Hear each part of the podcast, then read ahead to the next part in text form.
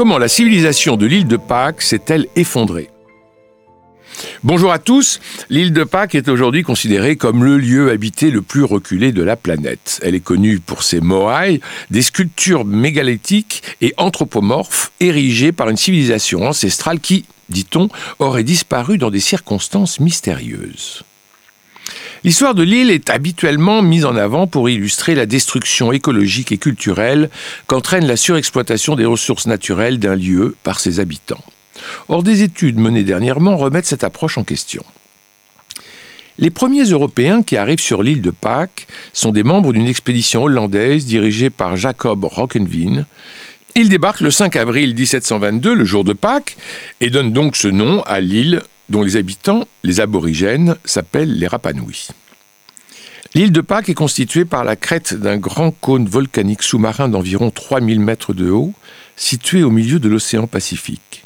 Elle est distante de plus de 2000 km des archipels de la Polynésie orientale et de plus de 3000 km des côtes d'Amérique du Sud. Ces distances considérables avec les lieux habités les plus proches ont alimenté le débat concernant le peuple de l'île. L'explorateur norvégien Thor Heyerdahl affirmait qu'elle avait d'abord été colonisée par une civilisation amérindienne qui aurait été anéantie ensuite par les envahisseurs polynésiens. En 1947, il dirige une expédition dont l'objectif est de démontrer que les anciens Amérindiens auraient pu arriver à l'île dans des embarcations rudimentaires en tirant parti uniquement du vent et des courants marins. Il construit à cet effet le Kontiki, un radeau identique à ceux des Amérindiens. Les archéologues et les anthropologues ont accordé peu de crédit à cette expédition, car tout indiquait que les premiers colons étaient d'origine polynésienne, ce qui concordait avec la légende des Rapanouis. Les analyses ADN actuelles ont conforté leur opinion sans toutefois écarter une composante sud-américaine dans le peuplement originel de l'île. La première énigme scientifique que pose l'île de Pâques est l'existence de plus de 900 grandes statues de pierre, les Moai, sur une île mesurant à peine 160 km, ce qui signifie qu'elles avaient une importance particulière pour la civilisation Rapanui qui les a conçues. Tous les Moai, sauf quelques-uns, ont été sculptés dans la même carrière, le cratère de tuf du volcan du lac Raraku, dont la roche est assez tendre. La civilisation qui les a fabriqués était néolithique, au sens où elle ne connaît pas les métaux. Et les Moai ont été sculptés avec des outils façonnés dans des roches volcaniques plus dures, essentiellement du basalte issu d'autres cônes volcaniques, notamment celui du lac Kao. Mais une autre énigme nous intéresse. La disparition de cette ancienne civilisation rapanouie qui semble avoir connu une certaine splendeur entre la colonisation des Polynésiens et les années précédant l'arrivée des Européens. Des recherches récentes montrent que l'occupation de l'île fut l'aboutissement d'un processus de peuplement du Pacifique commencé à Taïwan en 3000 avant Jésus-Christ et qui a entraîné la colonisation de l'île de Pâques entre 800 et 1000 après Jésus-Christ. La civilisation Rapanui était non seulement néolithique, mais aussi préhistorique puisqu'elle ne connaissait pas l'écriture. Il existe certes des tablettes en bois gravées d'une écriture hiéroglyphique non déchiffrée, le rongo-rongo, mais dont la provenance et la chronologie sont incertaines. L'origine de la civilisation Rapanui est donc à rechercher parmi ces peuples des premiers voyageurs hollandais, espagnols, britanniques et français, ainsi que de la tradition orale préservée par les Rapanouis actuels et des découvertes archéologiques. Après la colonisation de l'île, il semble que les Rapanouis aient formé assez vite une société relativement prospère qui atteint probablement son essor économique et démographique vers 1500. Les chiffres concernant le peuplement de l'île varient beaucoup, mais les spécialistes estiment entre 6 000 et 8 000 le, nombre d'habitants, soit de 40 à 50 habitants au kilomètre carré. Les calculs les plus optimistes avancent même le chiffre de 20 000 habitants, soit 125 habitants au kilomètre carré. Cette société vivait de l'agriculture, de la pêche et des ressources côtières que représentent les mollusques, les crustacés, les oiseaux migrateurs. La société était structurée en clans, dont les chefs étaient déifiés à leur mort et incarnés par les Moai. Ces derniers possédaient des pouvoirs surnaturels, assurant la fertilité de la mer et de la terre, et faisaient donc l'objet d'un culte. Vers le début du XVIe siècle, la florissante société Rapanui semble connaître un changement radical plus ou moins rapide qui est marqué par une diminution drastique de la population et par la fin de la culture des Moai. Cette phase culturelle, dite Aou Moai, s'achève pour laisser la place à la période Uri-Moai, caractérisée par le culte de l'homme-oiseau, Tangatamanu, centré sur le choix du représentant sur Terre de Makemake, le créateur suprême, au moyen d'une compétition reposant sur la force et l'endurance. Certains chercheurs ont attribué ces transformations à des guerres entre clans, en grande partie provoquées par la pénurie des ressources naturelles et la famine. Une pénurie qui se serait combinée à une probable disparition des forêts brûlées pour obtenir plus de terres cultivables et abattues pour en retirer le bois servant à la construction des maisons, des embarcations et surtout des roues permettant de déplacer les Moai de la carrière de Raraku jusqu'à leur emplacement définitif. Ajoutée à la surexploitation des ressources maritimes et côtières, cette situation aurait provoqué un effondrement écologique suivi d'un effondrement culturel, un processus qualifié d'écocide, terme par lequel on désigne une destruction du milieu naturel d'une ampleur telle qu'elle finit par menacer tout être évoluant dans ce milieu. À compter de ce moment, la vie sur l'île serait devenue aléatoire. Le culte des Moai aurait été abandonné et les statues auraient été abattues de leurs autels. Il y a encore quelques décennies, l'écocide était une idée relativement abstraite car elle était fondée sur des récits de la tradition orale. Mais dans les années 1970, les travaux de John Flanley, chercheur britannique en paléoécologie, ont apporté des preuves qui semblent conforter cette hypothèse. Flanley a analysé le pollen contenu dans les sédiments de trois seuls plans d'eau douce de l'île propre à la consommation humaine, les lacs Raraku et Kao et la tourbière Aroy. Il a démontré que l'île avait été couverte de palmiers durant au moins 34 000 ans, avant que ces palmeraies ne disparaissent brutalement et ne soient remplacées par des prairies où dominent les graminées identiques à celles qui forment la végétation actuelle. Il ne reste rien des palmiers d'antan.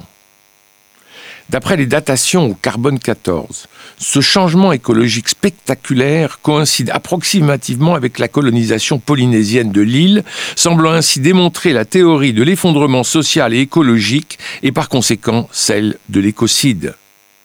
L'île de Pâques est alors montrée comme l'exemple à petite échelle de ce qui pourrait arriver sur la Terre, dont les ressources naturelles sont également limitées si l'on ne met pas un frein à son exploitation immodérée. S'en est suivi une succession de publications scientifiques et vulgarisées au ton alarmiste, dont l'exemple le plus connu est probablement le livre du géographe américain Jared Diamond, Effondrement, publié en 2005. Les résultats et les interprétations pessimistes de Flanley ont été adoptés aussi bien dans les milieux scientifiques que populaires, et la théorie de l'écocide perdure actuellement. Pourtant, les analyses de pollen réalisées par Flanley et ses interprétations présentent quelques lacunes. Si la disparition des palmeraies et les changements écologiques induits sont indiscutables, les dates de ces épisodes soulèvent des interrogations. Une analyse détaillée des datations au carbone 14 a révélé que les changements écologiques se seraient en réalité produits sur une durée plus longue, s'échelonnant de 520 à 7700 ans. Le registre des sédiments de Flenley manquait de continuité car les sédiments représentatifs de l'intervalle de temps écoulé entre ces deux périodes en étaient absents et l'on ne pouvait donc pas savoir quand avait eu lieu précisément la modification écologique.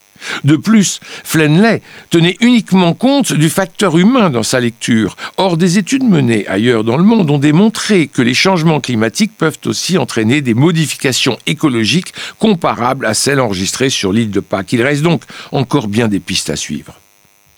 Au cours de la dernière décennie, les sédiments des lacs Raraku et Kao, ainsi que ceux de la tourbière Aroy, ont de nouveau été sondés, datés et étudiés en exploitant le pollen pour reconstituer l'historique de la végétation et d'autres indicateurs pour reconstituer l'histoire du climat. Les registres des sédiments ainsi obtenus étant réguliers, ils ont permis de comprendre ce qui s'était passé au cours des 3000 dernières années, comblant une partie des lacunes des études de Flenley. Ces nouvelles études ont confirmé que les prairies avait remplacé les forêts dans toute l'île, mais que ce changement n'avait pas été aussi radical, brutal et concomitant que le supposait la théorie de l'écocide. Chaque région fut déforestée à des rythmes et à des époques différentes. Si la déforestation s'achève parfois en un siècle à certains endroits, elle peut en d'autres durer plusieurs siècles. Ces études ont également permis d'identifier les périodes de forte sécheresse qui asséchèrent le lac Raraku et non le chaos où fut construit le village d'Orongo, foyer du culte de l'homme-oiseau. L'ensemble de ces éléments permet de supposer que les Rapanouis migraient à l'intérieur même de l'île sous la pression d'une activité humaine entraînant la déforestation de certaines zones et du changement climatique avec des sécheresses provoquant une pénurie d'eau de certains endroits. Un phénomène qui, selon les dernières datations, aurait duré jusqu'à l'arrivée des premiers Européens, la déforestation intégrale de l'île de Pâques n'ayant été achevée que vers 1600, voire plus tard. Des preuves archéologiques viennent corroborer cette hypothèse comme la pérennité de l'agriculture et des installations humaines. Aucune trace de déclin n'est observée dans ces implantations et dans l'activité agricole avant le contact avec les Européens. Les études se poursuivent et l'on espère trouver une solution à l'une des énigmes les plus célèbres de l'île de Pâques. Parallèlement, la théorie de l'écocide perd progressivement de sa crédibilité. Il semble évident que les insulaires ont exploité la forêt au point de la détruire, non pas rapidement et aveuglement comme le proposait cette théorie, mais progressivement. En revanche, ce qui se passe après l'arrivée des Européens ne laisse planer aucun doute. Leurs premières incursions sont émaillées d'accrochages, et si les Rapanouis subissent des pertes, rien n'est aussi dévastateur pour les autochtones que l'esclavage et l'introduction de maladies contagieuses jusqu'alors inconnues des insulaires. Jusqu'au XVIIIe siècle, l'exploration de l'île et le ravitaillement des navires effectuant les longues traversées transocéaniques y constituent le principal motif des voyages. Mais à partir du XIXe siècle, des expéditions brutales sont menées dans le but de recruter un grand nombre d'esclaves envoyés ensuite en Amérique du Sud pour travailler dans des plantations ou dans l'industrie de la chasse aux phoques. Les travaux forcés et les épidémies éliminèrent la presque totalité de la population rapanouie, qui diminua jusqu'à ne plus compter qu'une petite centaine d'habitants. Ce à quoi s'ajouterait, selon certains, la perte de l'identité culturelle des Rapanouis due à leur conversion au catholicisme. Beaucoup estiment que c'est cette hécatombe et non un écocide qui aurait finalement entraîné l'effondrement de l'ancienne civilisation Rapanouie. Voilà, c'est la fin de cet épisode. Merci de nous avoir suivis. N'hésitez pas à vous abonner à notre chaîne et de partager le lien vers ce podcast et d'autres qui vous ont plu. À bientôt.